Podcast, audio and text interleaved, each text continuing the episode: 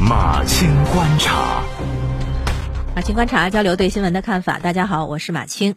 日前，海南省人民政府印发《海南省妇女发展规划（二零二一到二零三零）》。这个规划提出要保障妇女获得公平的劳动报酬，男女收入差距明显缩小，同时倡导和支持男女共担家务，缩小两性家务劳动时间的差距。此外，促进夫妻共同承担未成年子女的抚养、教育、保护责任，为未成年子女身心发展创造良好的家庭环境。那在这个表述当中呢，倡导和支持男女共同家务，缩小两性家务劳动时间差距的内容被广泛关注。昨天正好在小红书上看到了一个人的吐槽笔记，就说他妈妈不在家的时候，他爸爸就会很愿意到他家去陪他吃饭。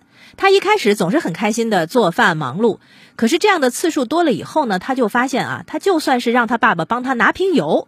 他爸都不会动一下，更不用说吃完饭之后能帮着一起收拾了。后来他才意识到，他爸压根儿不是来陪他的，他爸是他妈不在家的时候没有人做饭了，所以跑到他家来蹭饭吃的。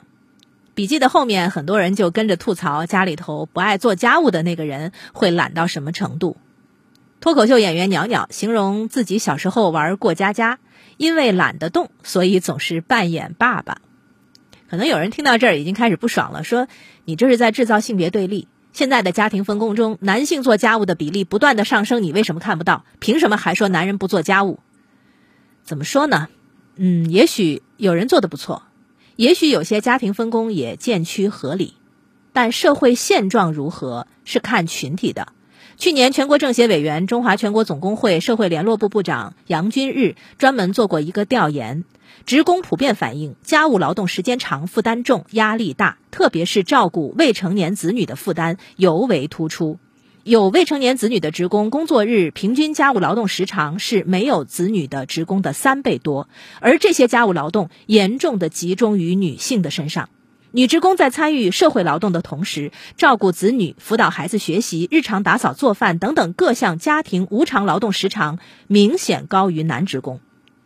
这是一位政协委员的调研，而来自国家统计局二零一九年的数据，其实验证了这个调研的结果。我国女性家务劳动平均时间是男性的二点五倍，受家务劳动，特别是生育影响，百分之三十四点五的女职工因此收入降低。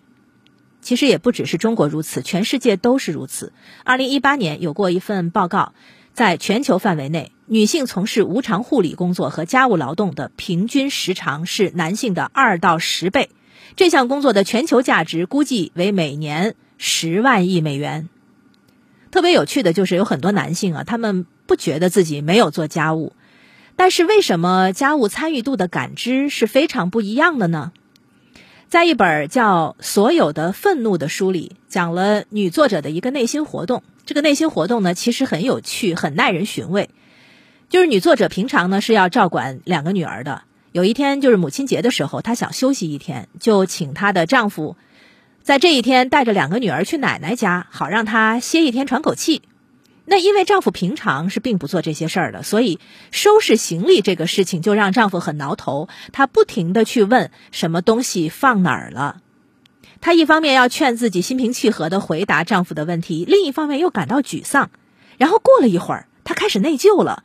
她觉得，哎呀，我是不是对丈夫太不公平了？毕竟丈夫是要带孩子出门的，而她三十秒钟就能够搞定这些行李。这个内心活动其实生动地描写了情绪劳动所付出的复杂的代价。情绪劳动是什么？包括很多呀，就是你要密切关注各种信息，提前计划很多事情。这些工作是经常落到女性的身上。比如说，什么东西放在哪里？为什么这么放？谁需要什么？换季衣物怎么换？杂货清单、家庭预算、家庭活动的时间安排。更不用说，还有没完没了的收拾、没完没了的解释，以及因为做的不够完美而被各种评价，甚至被各种埋怨。很多家庭都是这么分工的，就是这个女性成员的脑子里啊，必须装着详尽无疑的清单，不是因为她想这么做，而是因为如果她不做，就没有人能这么做了。让生活按照秩序顺利的前行，就是建立在这种无形且无常的劳动之上的。我们常常会说，女性是除了社会劳动之外，还付出了很多无偿的家务劳动，而比无偿的家务劳动更糟糕的是，还有很多无形的家务劳动没有被看到，没有被尊重。男性为什么会少做家务而无所谓，多做一点家务就会觉得自己做了很多的事呢？其实部分原因就是因为我们对家庭的角色分工长久以来形成了套路。